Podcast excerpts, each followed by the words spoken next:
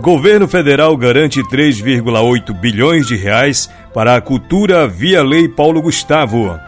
O presidente Luiz Inácio Lula da Silva assinou na quinta-feira, dia 11 de maio, o decreto que regulamenta a Lei Paulo Gustavo, a Lei Complementar número 195 de 2022. A lei garante com que o governo libere 3,8 bilhões de reais ao Fundo Nacional de Cultura.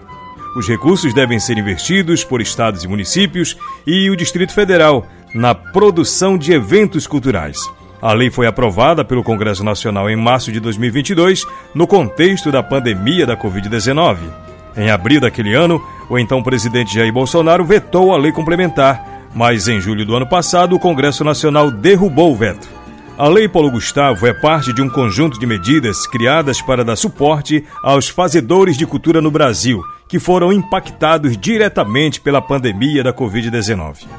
O deputado federal Ayrton Faleiro conversou com a reportagem do programa Alô Comunidade para explicar como se deram as iniciativas de apoio político que resultaram nessa lei. No período da pandemia, nós criamos a lei Aldir Blanc, vou chamar de lei, lei Aldir Blanc 1, já que vamos ter a 2. E eu era integrante da Comissão de Cultura, ajudei na formulação daquela lei como parlamentar aqui do Estado do Pará. É, tivemos é, depois a iniciativa do senador Paulo Rocha, aqui do Pará, que é o autor da lei Paulo Gustavo.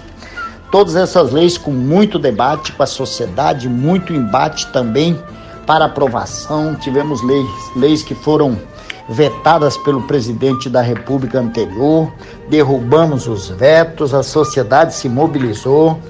E a lei Paulo Gustavo é uma continuidade nessa estratégia de destinarmos recursos para fazedores e fazedoras de cultura, já que eu considero a cultura uma economia que movimenta, inclusive muito compatível com a nossa realidade amazônica. O deputado entende que a cultura e o turismo se complementam para o desenvolvimento socioambiental no Brasil.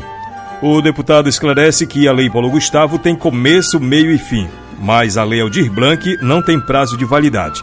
Isso significa que a lei garante recurso ao longo dos anos. A lei Aldir Blanc 2, que ela vai ser permanente. A Paulo Gustavo não. A Paulo Gustavo, como a lei Aldir Blanc 1, ela tem começo, meio e fim, mas a lei Aldir Blanc 2 é para termos recurso permanente. Para que se tenha uma ideia de valores a nível nacional, serão 3 bilhões e 800 milhões. Aqui, desse montante, para o Pará vem 91 milhões. Para ter um exemplo de um município, Santarém, 2 milhões e 400 mil. É importante dizer que ele vai atender, essa lei vai atender é, com maior volume de recurso o audiovisual, mas teremos editais, cada município que vai receber o recurso. Outra metade do recurso que vem para fica na Secretaria Estadual de Cultura, que também vai ter editais, né? E é importante também nós falarmos de calendário. Agora, mês de maio, até, ou seja, durante o mês de maio, os municípios têm que se manifestarem junto ao Ministério da Cultura, junto à Secretaria Estadual de Cultura, dizendo que tem interesse em aplicar esta lei.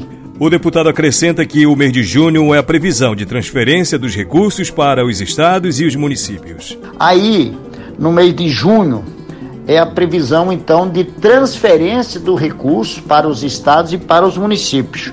E claro, podendo começar aí no final de junho, mas durante o mês de julho e agosto, então é, teremos a publicação dos editais e o recebimento dos projetos para execução em cada edital. Segundo a reportagem da Agência Brasil, do valor total, 2 bilhões são destinados aos estados e 1,5 bilhão aos municípios para atender diversas manifestações culturais e artísticas como música, dança, pintura, escultura, cinema, fotografia e artes digitais.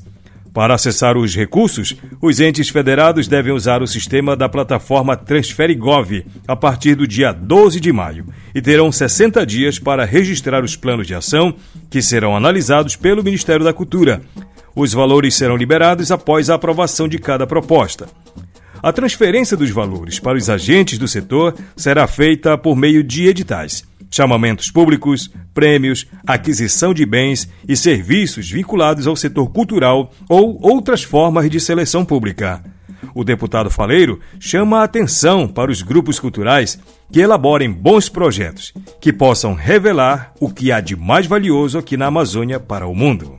E é bom dizer que as organizações de fazedores e fazedoras de cultura precisam correr, se organizar, preparar bons projetos, tecnicamente viável, mas também que sejam projetos, digamos assim, que dê protagonismo para que a gente possa contar a nossa história, para que nós não sejamos apenas palco para os outros virem falar sobre nós da Amazônia, mas para que a gente possa ser também produtores culturais, para que a gente possa, através das diversas linguagens é, da nossa cultura, falar das nossas belezas, falar dos povos da Amazônia, né, das suas histórias, dos seus desejos, de como nós pensamos essa socioeconomia amazônica, é, com equilíbrio social, com distribuição de renda, mas também é, com os cuidados com o meio ambiente. A lei foi batizada em homenagem ao ator Paulo Gustavo, que morreu aos 42 anos de idade em função das complicações da Covid-19 em maio de 2021. As informações são da Agência Brasil.